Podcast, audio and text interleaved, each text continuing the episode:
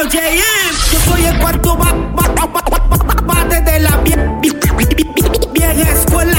Yo soy el cuarto bate de la vieja escuela. Soy como soy y entiendo cada palabra suya y me doy cuenta de su necedad cada vez que murmura. Soy como soy y lo digo sin complejo, que por mis ganas reflejo. Que me he puesto un poco viejo, pero soy rapero.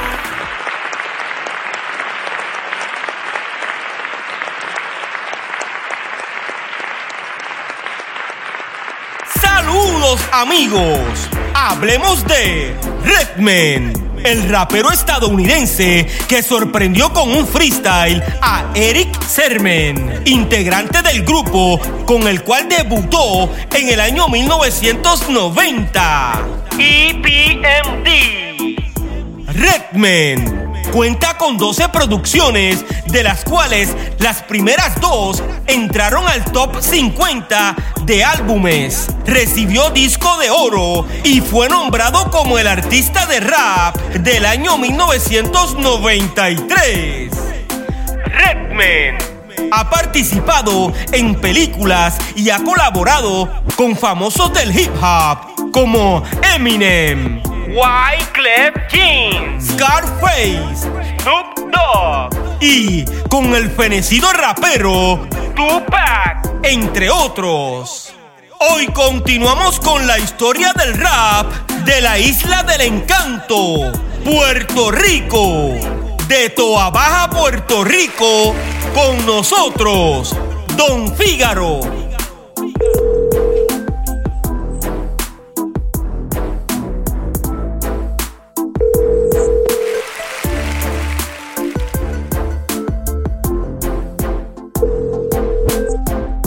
Hello. ¿Qué es lo que hay? Yo, bueno, ¿qué es lo que hay, Piro? ¿Todo bien, bro? El gran Fígaro, brother. Eh, Directamente de la vieja escuela. o sea, sí, de la verdadera vieja escuela, como digo yo. ¿Cómo tú estás, mi hermano? Todo bien, brother. Eso es cierto, nosotros venimos de la verdadera vieja escuela, así que se dice, porque hay muchos que dicen que son de la vieja escuela, pero de la verdadera vieja escuela. Ujú, Eso es así. Oye, para mí es bien importante tu historia dentro de la escena del hip hop. Es por eso que siempre estuve eh, eh, pendiente para poder hacer esta entrevista y que la población del hip hop conozca desde qué momento comienza Don Fígaro dentro de la escena y cuál fue su aportación a esta cultura. Fígaro, Ajá. ¿en qué año tú comienzas en la escena del hip hop? Bueno, yo llegué acá a la isla eh, en Puerto Rico, llegué como en el 85 por ahí. Ya cuando yo vine de, de Nueva York, ya yo venía con eso de rapear. Yo sí no sabía montar una canción ni nada de eso, tú sabes que uno rapeaba así en la calle, uno haciendo beatbox y uno rapeaba por ahí para abajo, 3, 4 minutos, 5 minutos sin parar. Eh, entonces llegó a la isla, pero que yo rapeaba solamente en inglés, yo no sabía ni español. Cuando yo llego aquí, um, pues me encuentro con un par de gente que también son de afuera, ¿verdad? Tenían los mismos gustos que yo, estaban metidos en el rap también, qué sé yo. Y ahí fue que entonces empezamos a formar el grupo que se llama D-Squad, que fueron los primeros, ¿verdad? Que grabaron un disco de rap en español, de un grupo de rap, obviamente. ¿En qué año comienza el grupo D-Squad? Ok, el grupo D-Squad se formó en el 85, mano. Ese fue el primer, el primer, la primera vez que nos sentamos a formar el grupo D-Squad, que fui yo que este, traje un par de panas míos que le metían también y quise de, de formar ese grupo.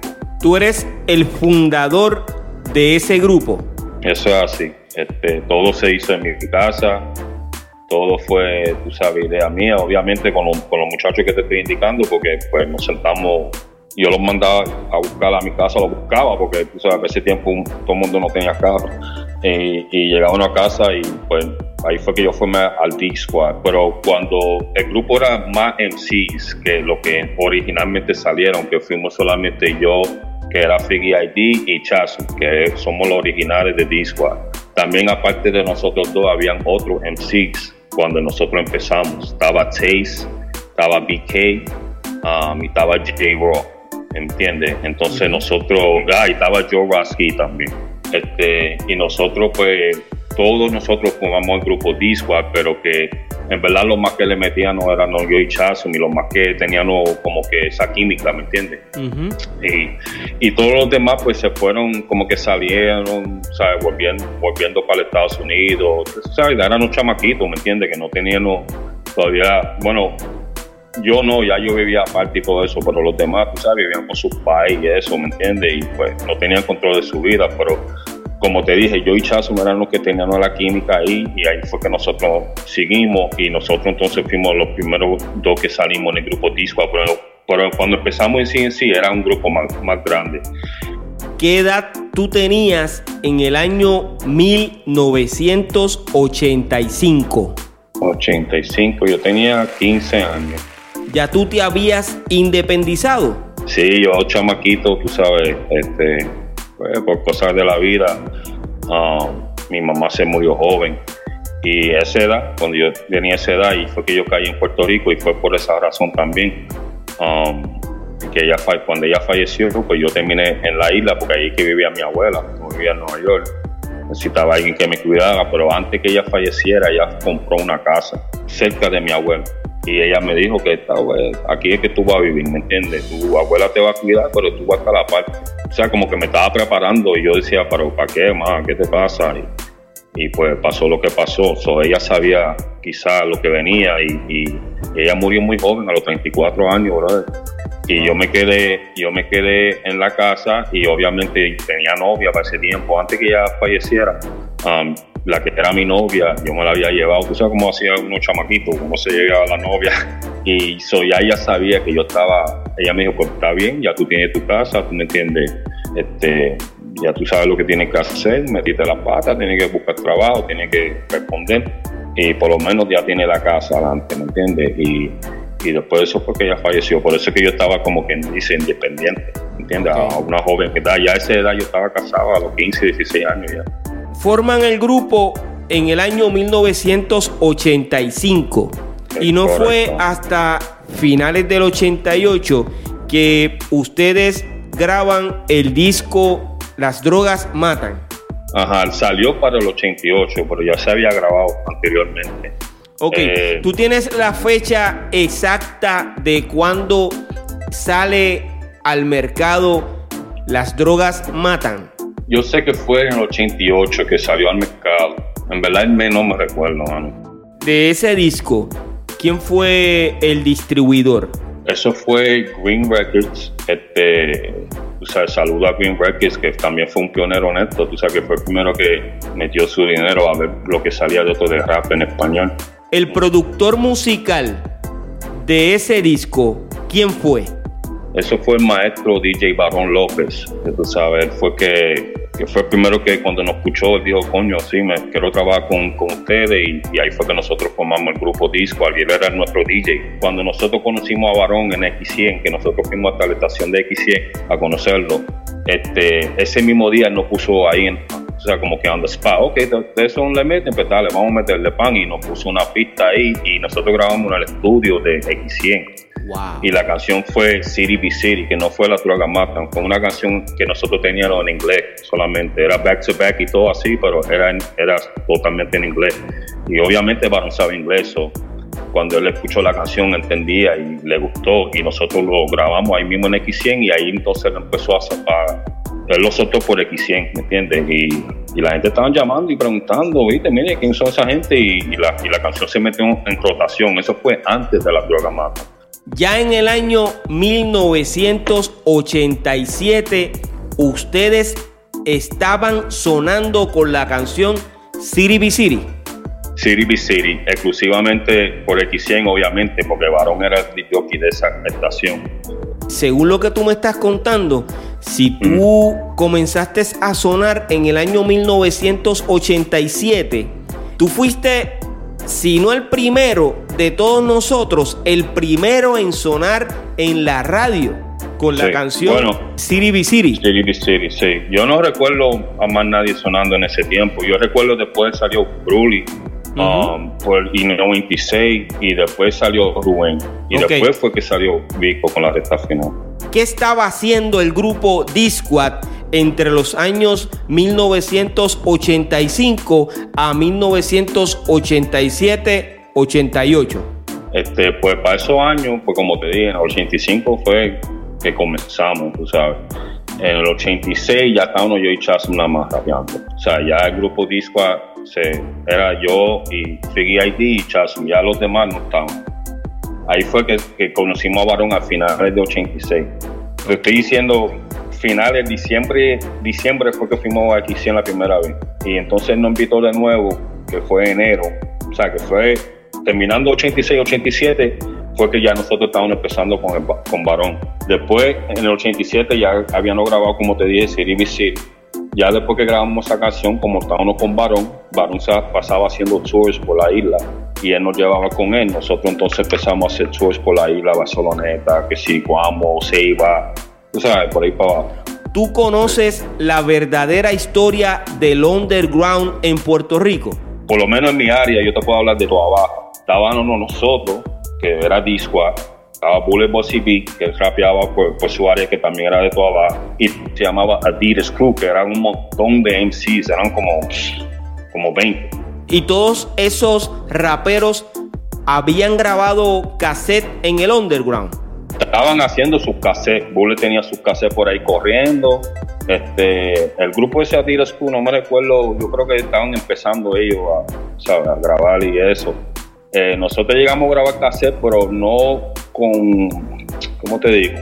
No como para soltarlo por ahí por la, por la calle. Yo, yo lo que quería era hacer esto profesionalmente, Ok. ¿entiendes? Yo no quería como tal en el underground. Pero sí llegamos a hacer un par de canciones, las soltamos por ahí. Ahí fue que nuestra gente, ¿saben? la gente que escuchaba las canciones decían, chicos, ustedes deben hablar con varón, bro, ustedes deben conocer al varón ese, que ese tipo pone música de inglés, que, ¿sabes? Y esto y lo otro. Y ta, trabaja en la estación de radio y fueron que nos convencieron a nosotros para, mira, vamos a tirarnos para allá arriba un día a ver qué pasa. Y así fue que empezó todo, bro.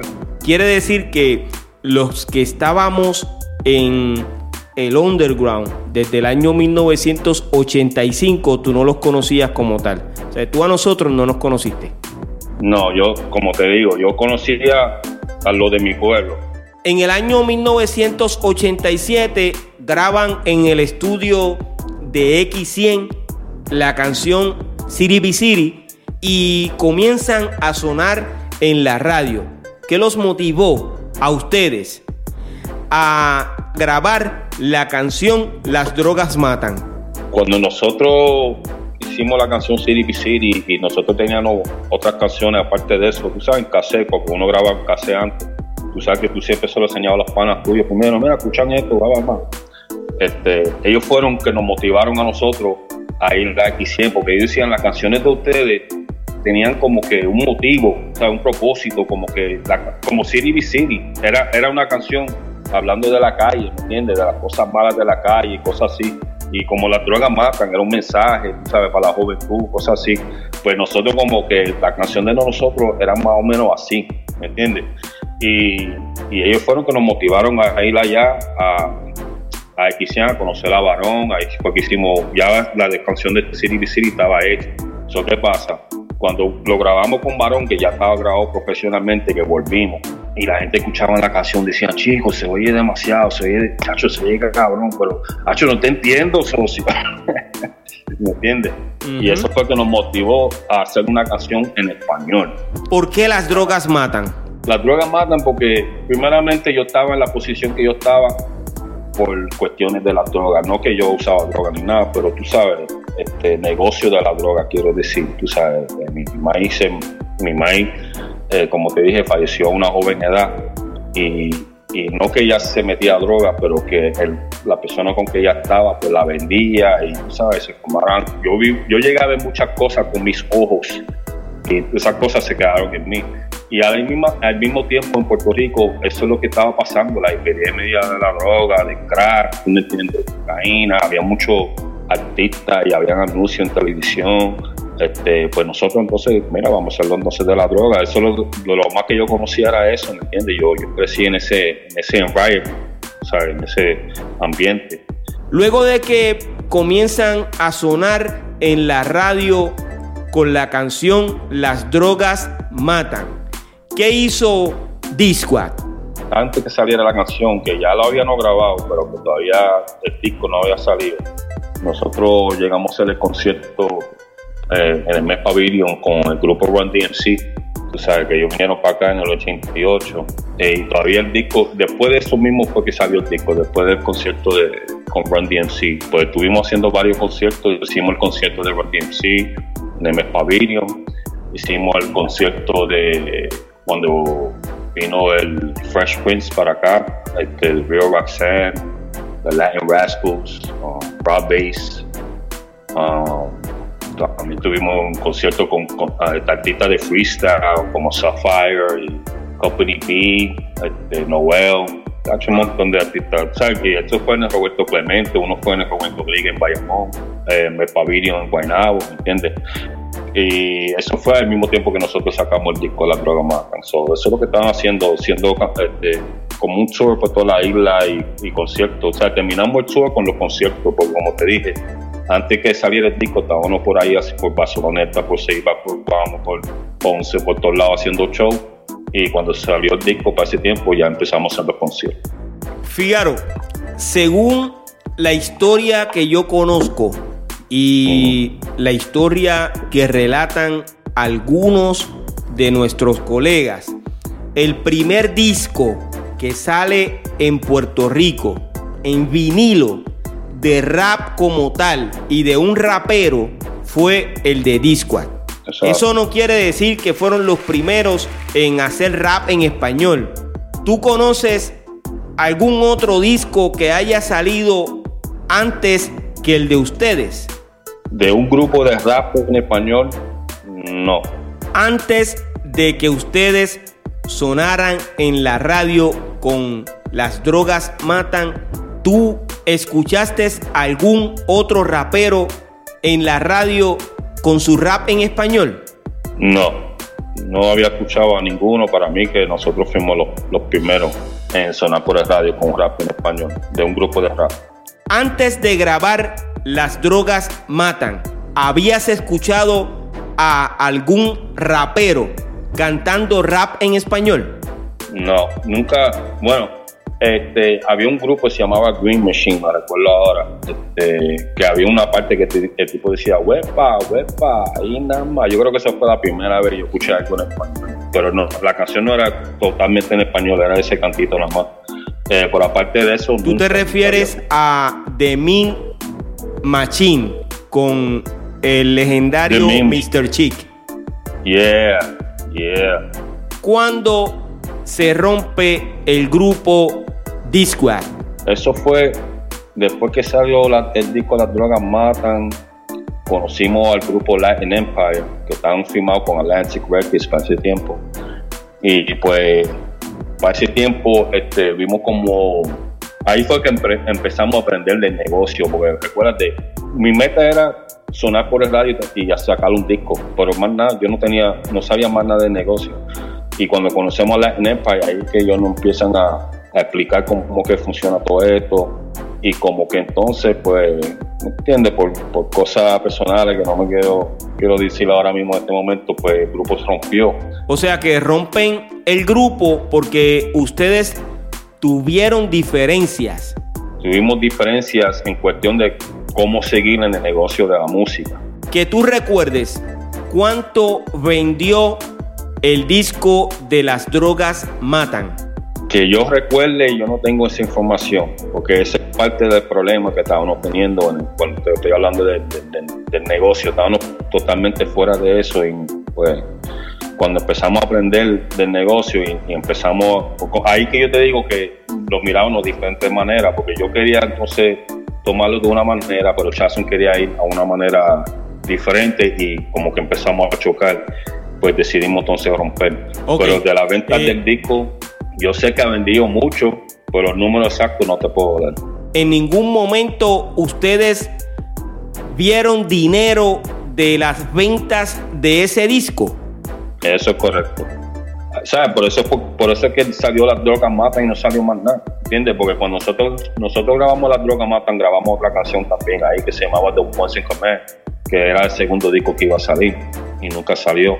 Y también este Polygram Records para ese tiempo nos quería firmar para hacer un LP completo. ¿Quién recibió el dinero de las ventas del disco de Disquad? Eso es el misterio y ahora mismo, pues entonces, eso está bajo eh, investigación ahora mismo, en estos mismos momentos, papá. Ok, Pues, eh, tiempo tú fuiste eh, productor del disco de Bule. de Bullet Bossy B, sí, fue, era el DJ y el productor de Bullet. Pero ¿de qué canción tú me estás hablando? El LP que él hizo, que salieron cuatro canciones, este Mundo de los Muñequitos, este, eh, la canción de Freddy Krueger. No, perdón, Freddy Krueger no salió, salió este Lo Tengo Sudando, y El Mundo de los Muñequitos, este, El Genio, y un, un house que tenía. O sea que también uno le metía house para ese tiempo, un house que tenía para ese tiempo. ¿Quién fue el productor musical El de musical las canciones fue- de Bule? Sé que, sé que Playero trabajó en la canción. Este trabajó con otra persona que no me recuerdo su nombre. Y yo fui que lo grabé y nosotros grabamos en el estudio de Ochoa, en- allá en San Juan.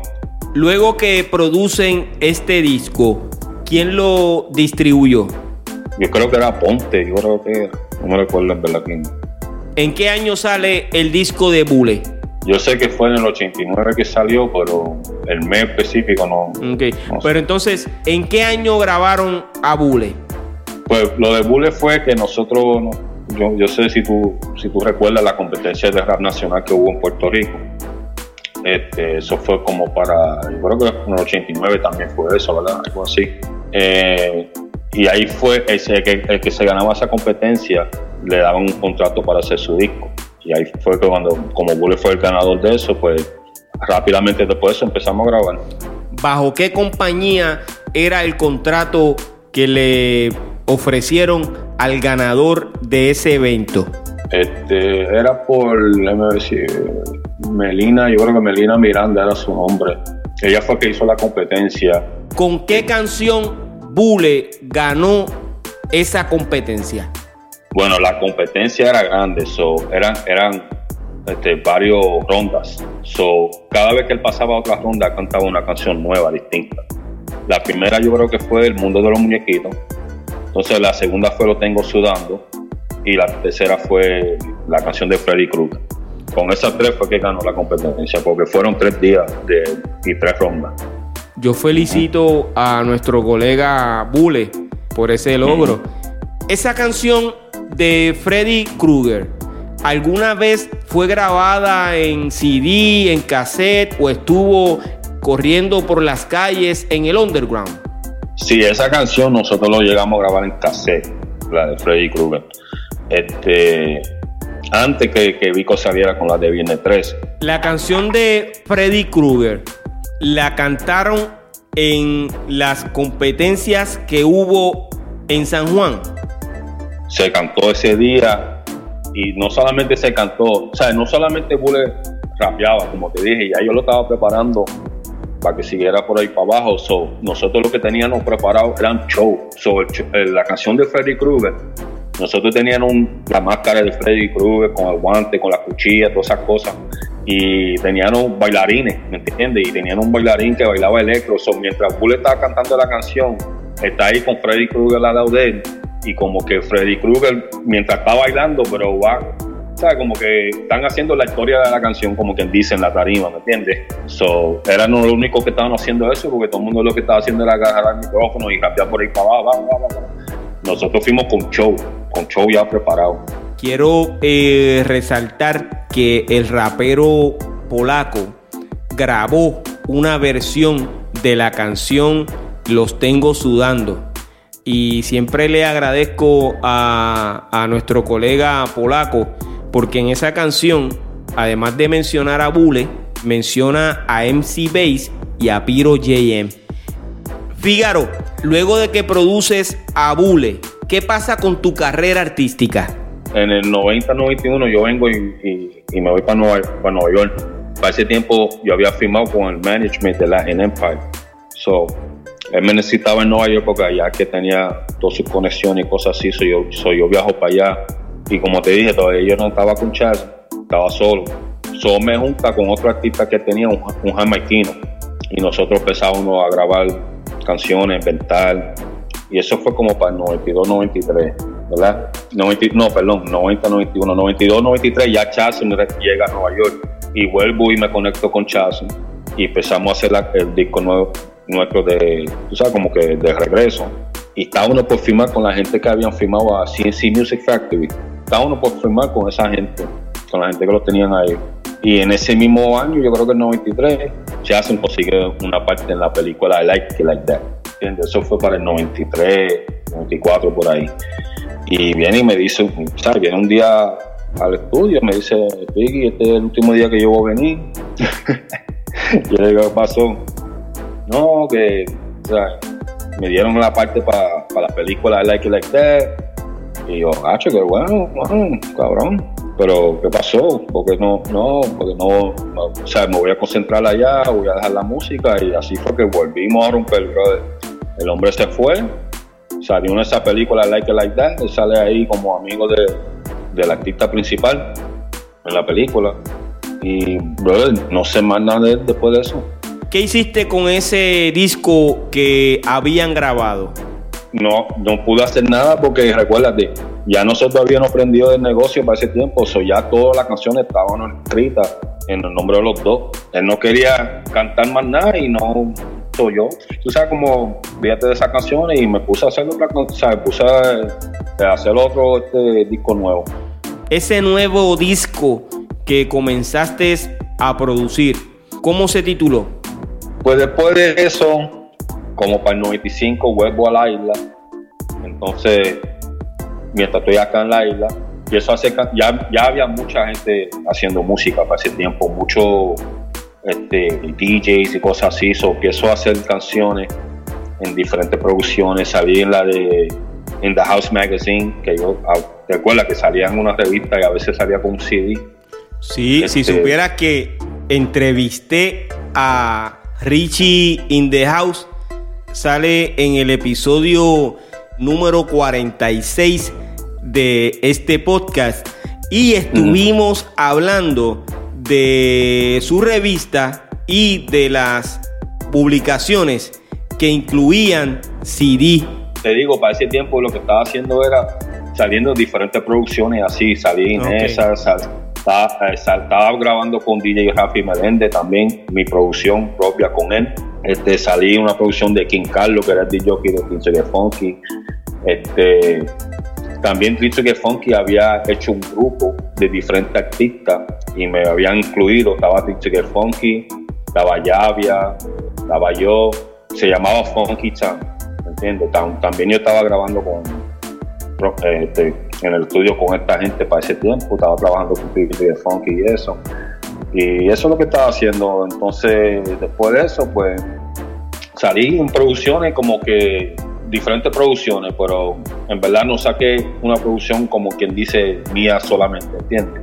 ¿Y bajo qué nombre artístico saliste en estas producciones?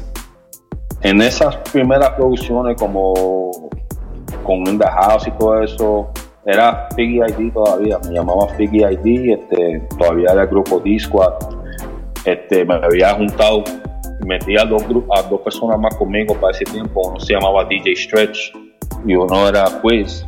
Y empecé a rapear, o sea, volví a formar la disco con esos dos. Y en esas producciones fue, fuimos todos nosotros que salimos todas esas producciones que yo te estoy mencionando.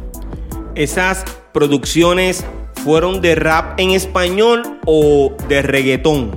Bueno, algunas producciones eran de reggaetón, pero las canciones mías siempre eran de rap.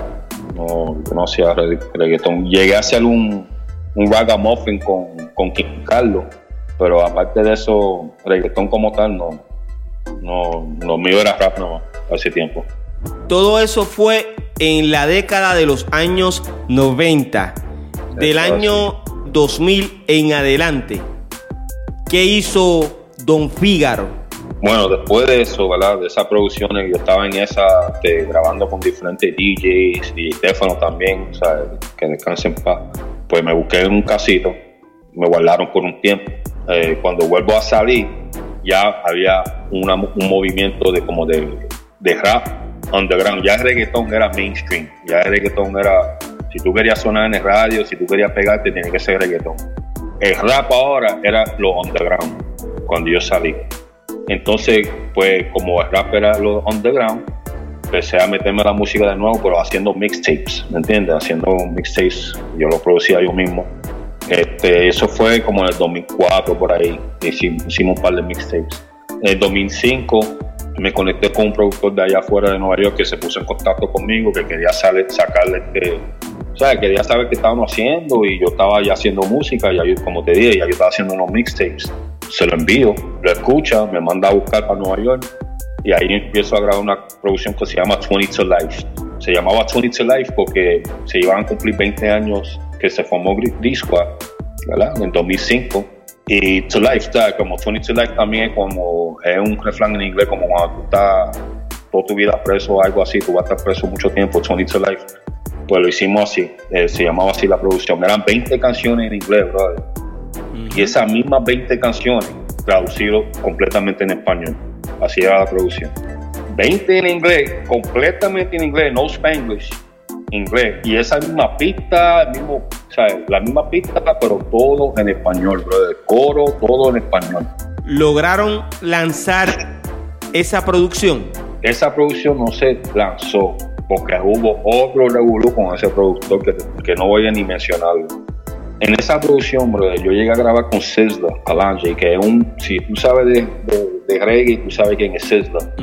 Este, yo hice una canción con ese hombre y incluso hasta él, en la parte, como te dije, la parte era la canción completa en inglés y esa misma canción en español. Hasta él, como él era que hacía coro, él hizo el coro en español. Era la primera vez que ese hombre ha cantado en español, brother. Sizzla Kalanji. Wow. Y yo llegué a grabar eso con él y, la producción ya estaba casi terminando. Terminándose ya, brother, cuando se vuelva como otro revolú. ¿Me entiendes? La producción, la mitad de la producción se perdió por un disco duro. Y no había confianza, ¿me entiendes? Y, y se formó un revolú por eso, porque eso es trabajo, Piro, ¿me entiendes? Yo llevaba meses haciendo eso. Luego de que pasas por esa situación, ¿qué decidiste hacer?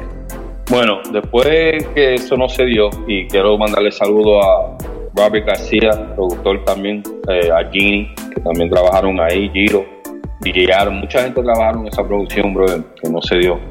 Eh, después de eso, pues yo empecé a hacer la producción, como te dije, la mitad de la producción se perdió por un disco duro que se dañó.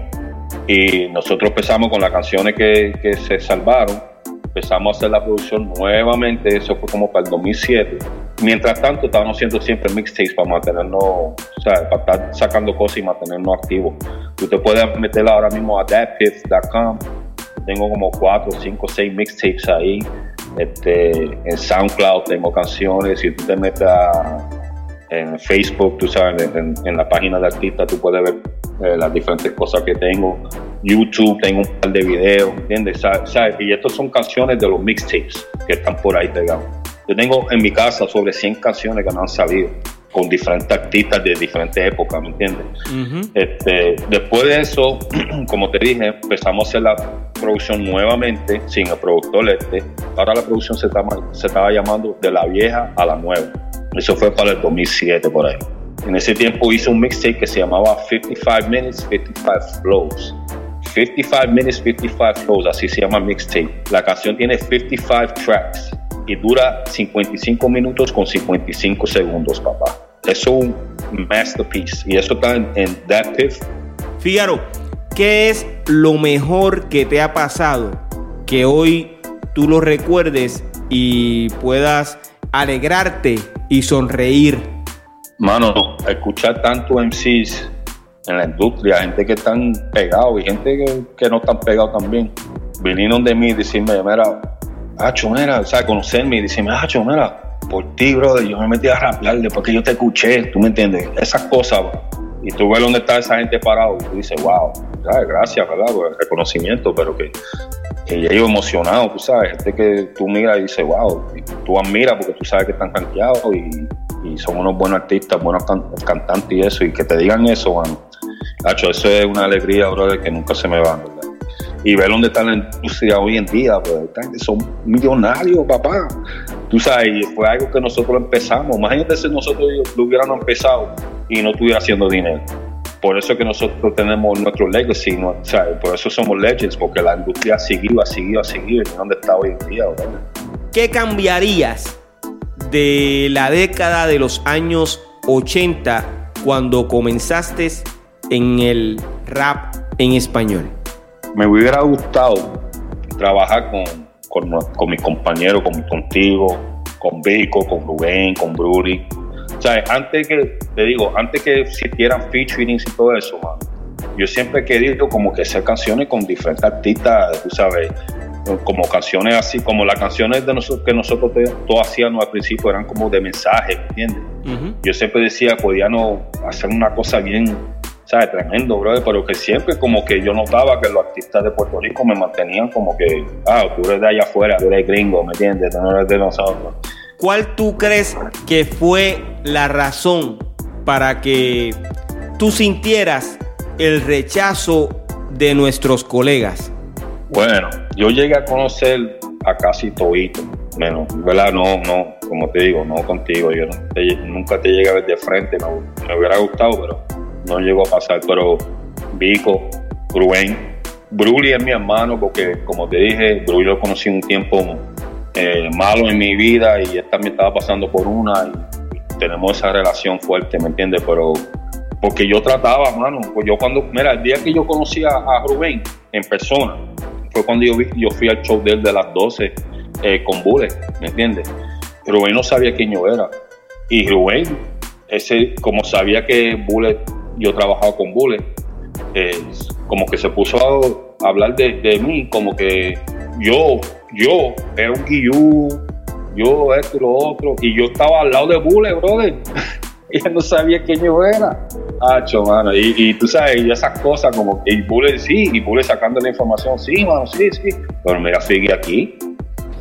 ¡Oh, ya, mano! Y ese fue el día que así fue yo conocí a Rubén. Y yo le dije, yo no sé por qué ustedes dicen que soy así. ¿Qué canción cantó Bule en ese show? Bule salió ese día, mira, te voy a contar la historia. Porque para ese tiempo ya Vico le había sacado la canción de Viernes 13. Entonces Rubén invita a Bule para el show para que cantara la canción de Freddy Krueger. Okay. La cuestión fue que nosotros fuimos a cantar la canción de Freddy Krueger. Llevamos, como te dije, el bailarín que bailaba, que tenía la máscara de Freddy Krueger y todo eso, con el guante de los cuchillas.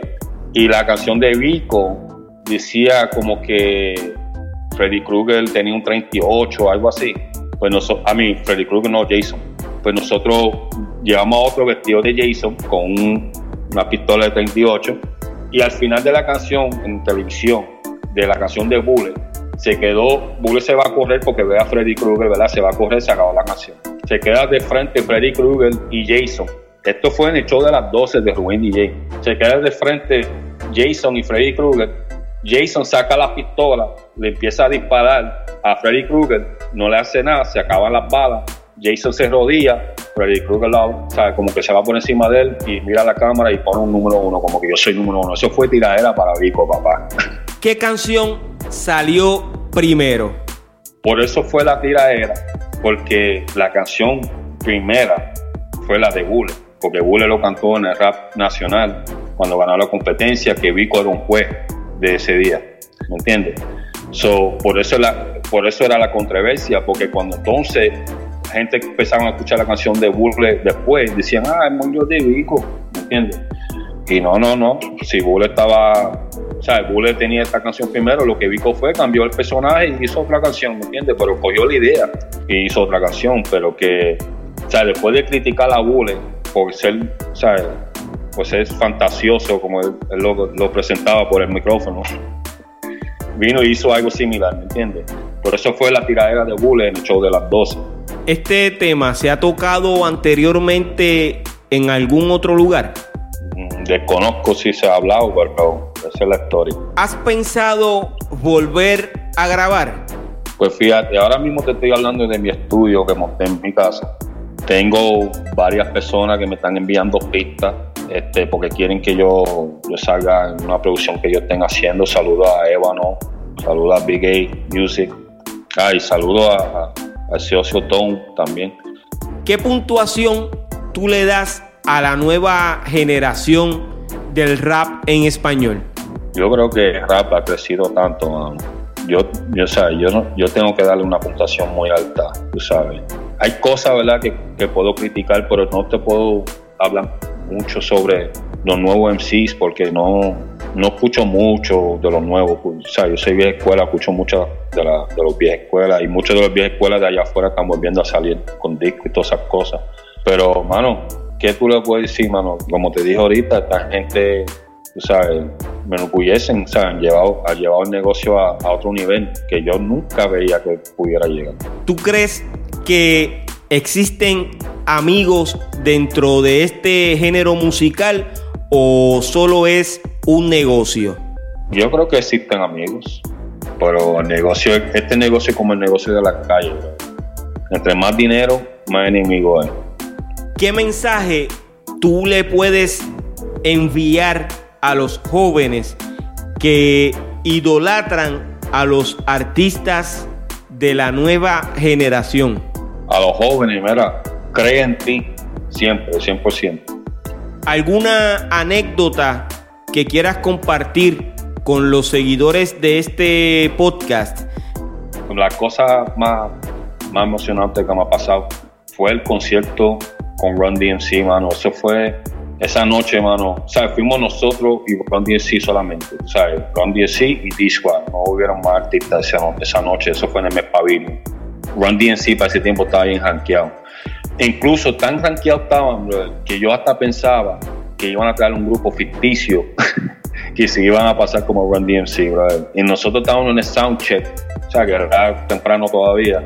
Y de momento yo, yo veo a estos morenos que entran con esa cadenota y tienen la misma gorra de Run DMC, pero no eran Run DMC, ¿me entiendes? Eran otro tipo. Y yo decía, mira, mira, mira, mira, te lo dije, brother. La gente lo que quieren coger la gente de pendejo, mano, no van a caer a Run DMC nada. Y de momento entra este Jam Master J y dice, yeah, boy, porque vio que, ¿sabes? Estaban entrando al mes Pavilion y ellos, parece que ellos pensaban que iba a ser un rancho o algo así, cuando ellos vieron que eso era, que iba a ser un concierto, ¿me entiendes? Como que él gritó eso, mano, y yo, di, yo miré a Jam Master J, miré a Chaz y yo dije, socio, y de momento entra Ron y después DMC y yo dije, ella, ay, papi, esto se jodió esta noche.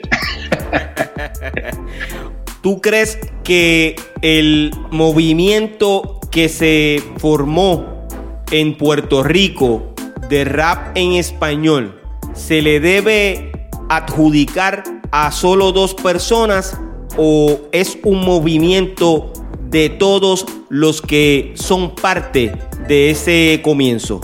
es un movimiento, porque el movimiento fue que lo hizo, ¿me entiendes? Como te dije, somos todos colegas, somos todos de la verdadera vieja escuela, ¿me entiendes? ¿Dónde te pueden conseguir los seguidores de este podcast? Como te dije, estoy en Facebook como Don Figaro, eso con doble G. También estoy en Instagram con Don Figaro. En SoundCloud me pueden encontrar bajo Don Figaro. También me pueden encontrar bajo D-Squad. Para los mixtapes se pueden meter a Dactive. Puedes buscar a D-Squad. Va a salir un, par de mixtapes ahí para bajar gratis. También puedes buscarme por Don Figaro y Twitter Don Figaro por todos lados. Y prontamente, como te dije, tengo tantas canciones. Estaría soltando las canciones por Spotify, Apple Music, iTunes, Amazon Music, iHeartRadio, todas esas cosas. So, estén pendientes, se pueden meter a todas esas páginas, como les dije. Estaría subiendo información pronto en este año 21. Este, saludos, Piro, y también este, gracias por tu aportación a esto de la, de la vieja escuela, brother. La canción tuya, mano, fue un palo también. Este, y como te dije, somos todos, estamos todos en esto, tú sabes, somos, somos todos de la verdadera vieja escuela, como digo yo. Y yo siempre he querido, como te dije anteriormente, trabajar con toditos y todavía mis puertas están abiertas para trabajar con toda de la vieja escuela, que son todos mis hermanos. Por eso, si me necesitas para algo, me tira y tú sabes, pues sigo hasta aquí. Gracias, brother. Oye, y sobre todo, somos leyendas. Leyendas, papá. Somos leyendas. Esté claro. Bendiciones, hermano. Igual, papá.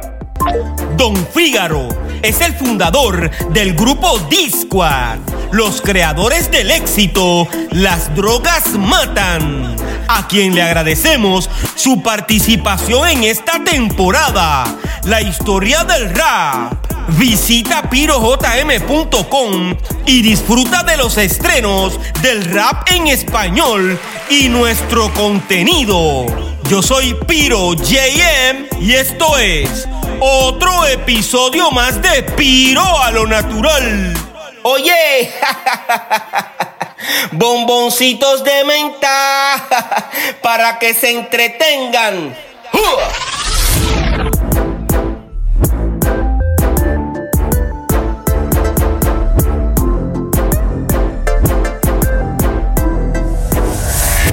Soy como soy y entiendo cada palabra suya y me doy cuenta de su necedad cada vez que murmura. Soy como soy y lo digo sin complejo, que por mis ganas reflejo que me he puesto un poco viejo, pero soy rapero.